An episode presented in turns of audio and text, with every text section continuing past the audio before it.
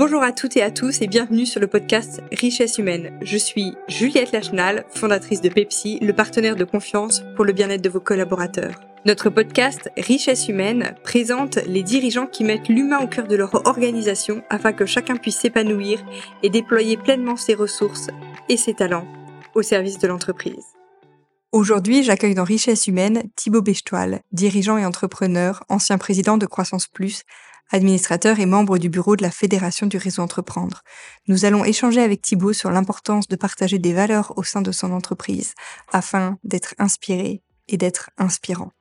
Est-ce que, euh, est-ce que Thibaut, tu peux, tu peux nous, nous parler euh, d'entreprises qui mettent l'humain euh, au cœur de leur entreprise? Est-ce que c'est quelque chose de possible?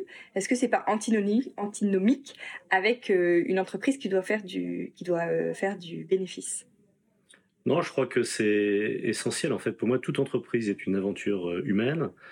Euh, pour aller directement sur un sujet concret, j'ai toujours prôné en fait le fait qu'on ait un, DRH ou une DRH qui fasse partie du comité de direction. C'est-à-dire que je considère que les RH sont une fonction absolument stratégique pour l'entreprise, euh, aussi bien pour la culture, pour les valeurs que pour le recrutement notamment. Euh, et puis l'entreprise connaît des phases euh, totalement différentes. En ce moment, j'accompagne une entreprise qui a connu un gros coup de frein après une très forte expansion. Ensuite, ils ont dû euh, réduire un peu la voilure. Et, tout ça, c'est des problèmes humains à gérer de manière, voilà, en, mettant les hommes au cœur, ceux qui restent, ceux parfois qui doivent partir. Mais en tout cas, c'est tout à fait central pour moi. Et une boîte qui ne met pas en fait la RH au sein de son codir, c'est déjà un signal d'alerte de quelqu'un qui ne met pas assez en avant les, ressources humaines.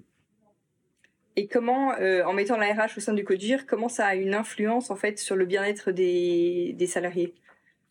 En fait, ça, connecte déjà euh, la RH aux, grandes décisions de l'entreprise euh, et à la stratégie de l'entreprise. quand j'accompagne une entreprise, j'ai tendance à dire qu'il y a trois choses essentielles pour qu'une entreprise croître, croise de manière, euh, je dirais, euh, euh, sereine et, fluide. D'abord, c'est la stratégie. C'est-à-dire qu'en fait, on peut avoir des ressources humaines fortes quand vous avez une stratégie claire, une société qui sait clairement où elle va. Le deuxième sujet, c'est les ventes et le marketing, où en France, on est un petit peu en dessous des, des Américains sur ces sujets. Et puis le troisième sujet, et c'est pas dans l'ordre, c'est le sujet des RH, avec ce que j'évoquais, culture, valeur et recrutement. Le fait que la RH soit au sein euh, d'un CODIR, c'est tout à fait euh, central parce qu'elle est en prise directe avec ce qui se passe. Euh, les sociétés sont confrontées à des problèmes extrêmement difficiles. On les a vus, on, en a vu les trois dernières années avec le Covid, la crise de l'énergie, l'inflation, etc. Et ça amène véritablement des changements très très rapides. et donc c'est important à ce titre-là que la RH soit très connectée au patron d'entreprise. Hein. Le CEO doit aussi avoir cette composante RH en, son, euh, dans son âme, en fait. Hein. Il doit être vraiment connecté à ce sujet euh, humain. Euh, voilà, donc c'est, je pense, un, un, peu pour moi un, prérequis si on veut que la boîte soit, soit saine d'un point de vue ressources humaines. Tu viens de parler de culture. Mmh. Ça dit trop mots, putain. Culture, valeur. Culture, valeur, ressources. Et recrutement. Et recrutement. Est-ce que tu peux nous en dire plus? Alors, c'est vrai que la, la, culture est quelque chose de, de fondamental.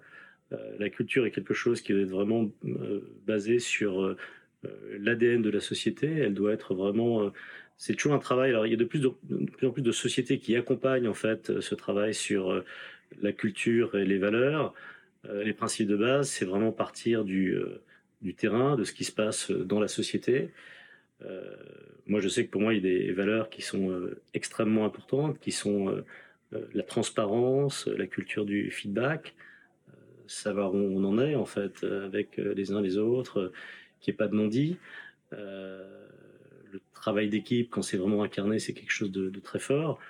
Donc voilà, chacun a ses valeurs un peu intrinsèques, fondamentales, et une société doit avoir son propre ADN de culture et valeurs qu'il doit travailler, qu'il doit faire vivre. Et effectivement, ça doit être fait au jour le jour.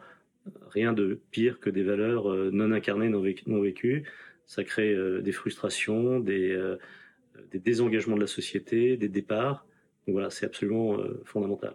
Et puis le recrutement doit s'appuyer sur ces valeurs pour recruter. C'est-à-dire qu'on on recrute des gens qui sont non seulement en phase avec le projet de la société, son, le sens de la société, sa stratégie et puis, et puis sa culture et ses valeurs.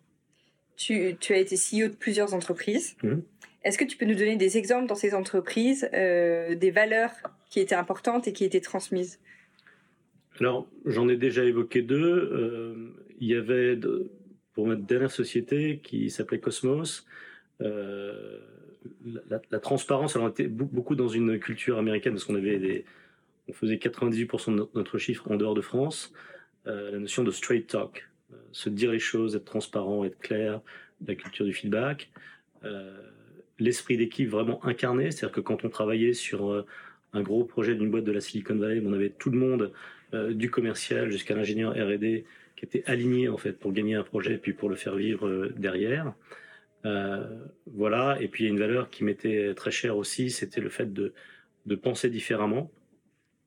J'ai toujours euh, évité d'appliquer des règles toutes faites, des choses qu'on a apprises dans d'autres boîtes et qu'on voudrait appliquer dans une, une société dans laquelle on est. Euh, en fait, il faut avoir une réflexion, pour moi en tout cas, une réflexion euh, spécifique à un problème spécifique. Et, ça amène aussi une pensée euh, différente. On peut avoir des, visions extrêmement créatives. J'ai fait beaucoup de, de workshop euh, euh, What if no limit, euh, si on se met aucune contrainte, y compris financière, je crois qu'on l'a vécu ensemble. où est-ce qu'on va Est-ce que finalement, quand on est... alors j'utilise aussi, ça va un peu dans ce sens-là, une méthode de stratégie qui s'appelle la stratégie de l'océan bleu. Comment une boîte qui vend du ciment, qui est comme le produit le moins sexy de la Terre, bah, comment est-ce qu'on peut faire rêver des clients autour de ça? Parce qu'il y a un programme qui fait que s'ils gagnent le programme, ils pourront construire, une, chambre, de plus. Donc ça change leur vie. Voilà. Donc il y a toujours moyen d'être créatif, de prendre, euh, je dirais, le, marché un peu à contre contre-pied, de faire les choses différemment. Donc pour moi, c'est trois valeurs qui me sont euh, qui me sont chères. Mais maintenant, il faut surtout respecter en fait la culture euh, des gens qui constituent une entreprise et surtout pas vouloir appliquer des modèles à d'autres. Tu parles de créativité. Mhm. Comment est-ce qu'on peut faire pour euh, que, que toute l'entreprise soit plus créative? Tu viens de donner des pistes, mais j'aurais bien aimé euh, que tu approfondisses. Alors, euh, la créativité, ça vient déjà de, de, deux choses essentielles qui sont la confiance qu'on met dans les individus. Des gens qui ont écrit des choses très bien là-dessus, notamment Xavier Fontanet, qui était président des Sealers et qui a fait des Sealers une fantastique réussite, même si c'était déjà bien parti euh, au départ. Euh, et je crois qu'il a euh, écrit un, livre qui s'appelait Faisons confiance aux entrepreneurs. ce qui est un thème en tant que tel, mais la confiance au sein de l'entreprise. D'ailleurs, il y a une autre personne à qui je pense que j'ai eu la chance de voir et qui est décédée maintenant, qui s'appelait Bertrand Martin, qui parlait de la confiance. Comment la confiance, en fait, est centrale dans le management d'une entreprise. Et si vous avez confiance dans les gens, et s'il y a une deuxième chose euh, qui, est un autre euh, élément de ça qu'on appelle, alors je ne sais pas s'il y a un mot français qui est adapté, mais qu'on appelle l'empowerment, euh, comment vraiment on donne une vraie latitude aux employés, à ce moment-là, on a de la créativité. On ne peut pas avoir de la créativité si on bride les gens, si on leur dit, bah, tiens, il faut raisonner dans telle ou telle contrainte, cadre contraint au départ.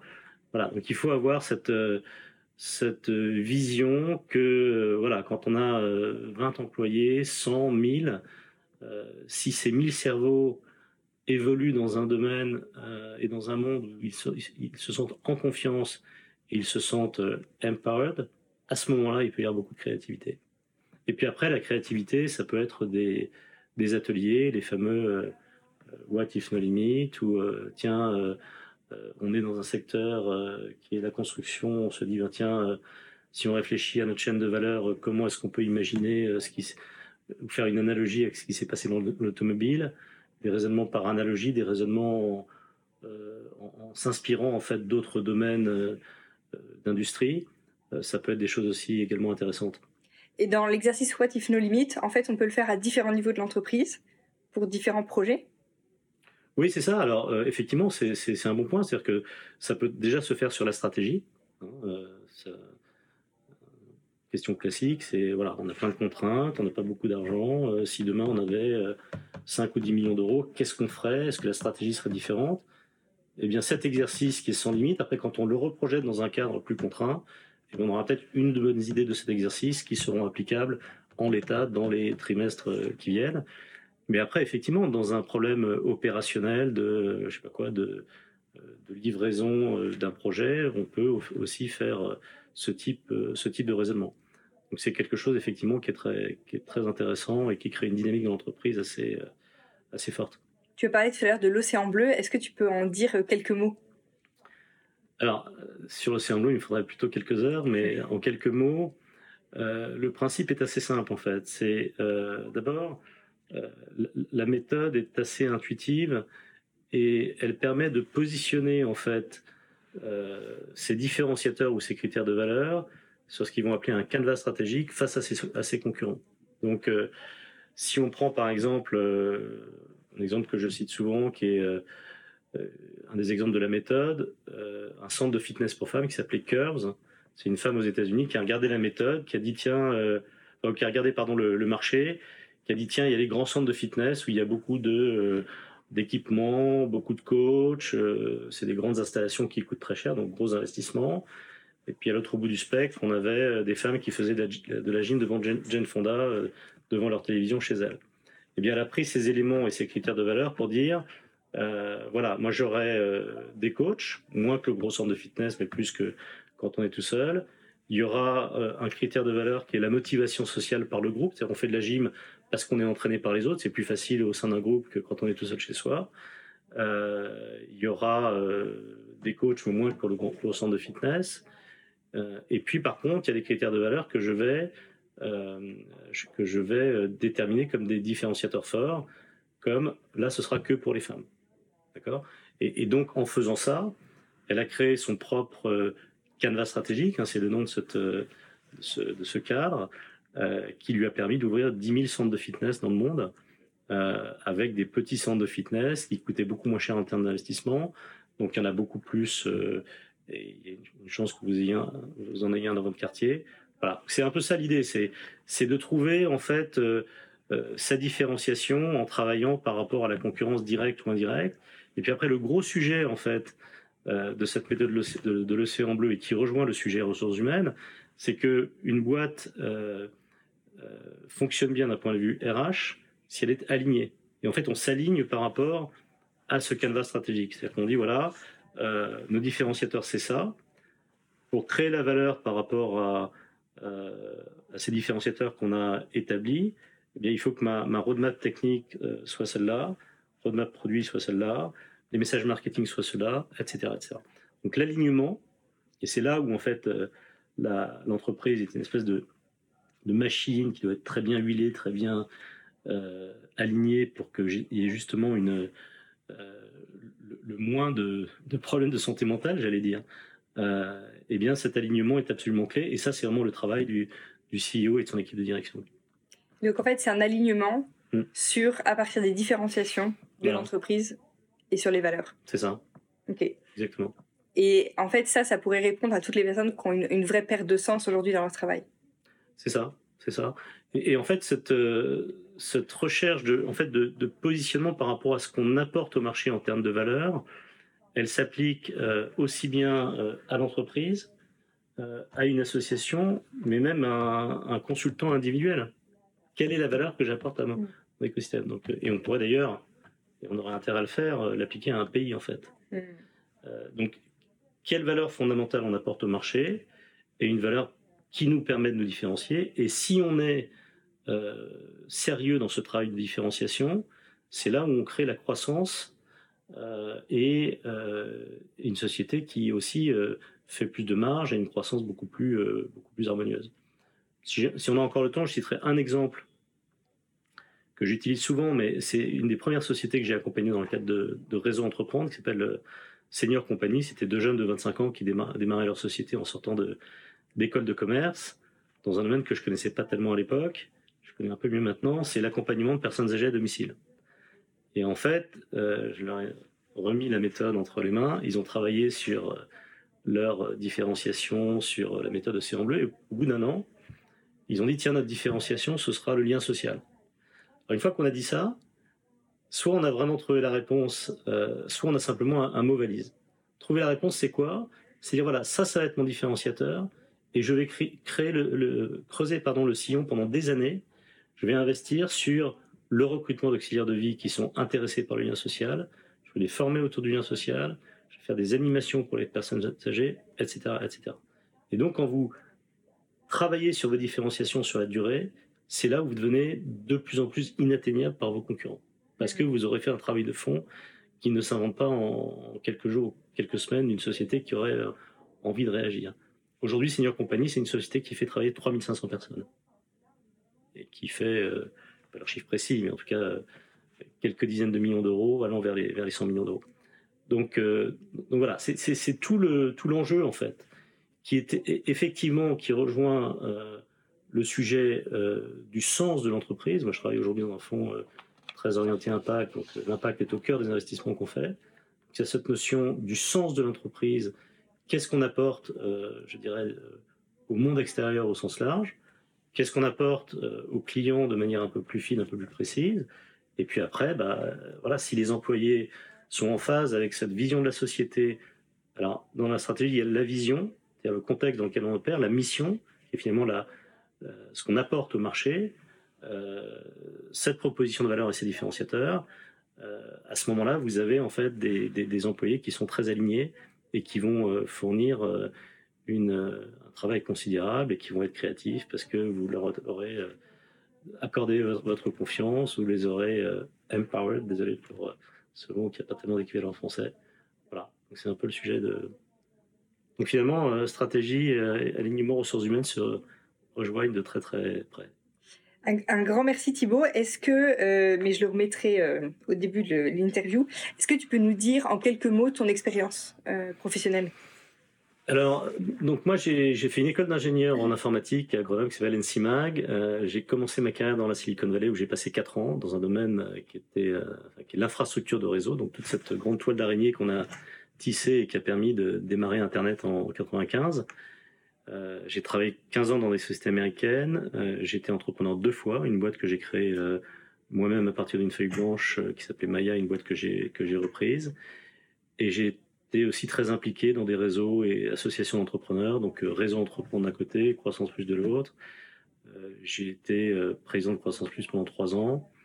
Et aujourd'hui, j'ai deux activités. Une, je suis operating partner dans un fonds d'investissement qui s'appelle Ring Capital et la deuxième activité, je démarre un accélérateur de projets sociétaux euh, dont l'objectif est de faire passer à l'échelle des projets qui vont être sur des sujets comme l'emploi des seniors, l'insertion des jeunes ou la revitalisation des territoires. merci.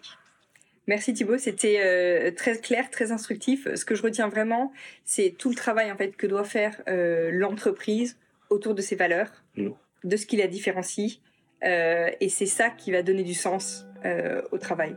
Ça. Merci. On se retrouve le mois prochain pour un nouvel épisode et en attendant, retrouvez Pepsi sur pepsi.io ainsi que sur LinkedIn pour rester connecté. Si vous souhaitez proposer un intervenant ou vous-même participer, envoyez-moi un message sur juliette.pepsi.io. À bientôt!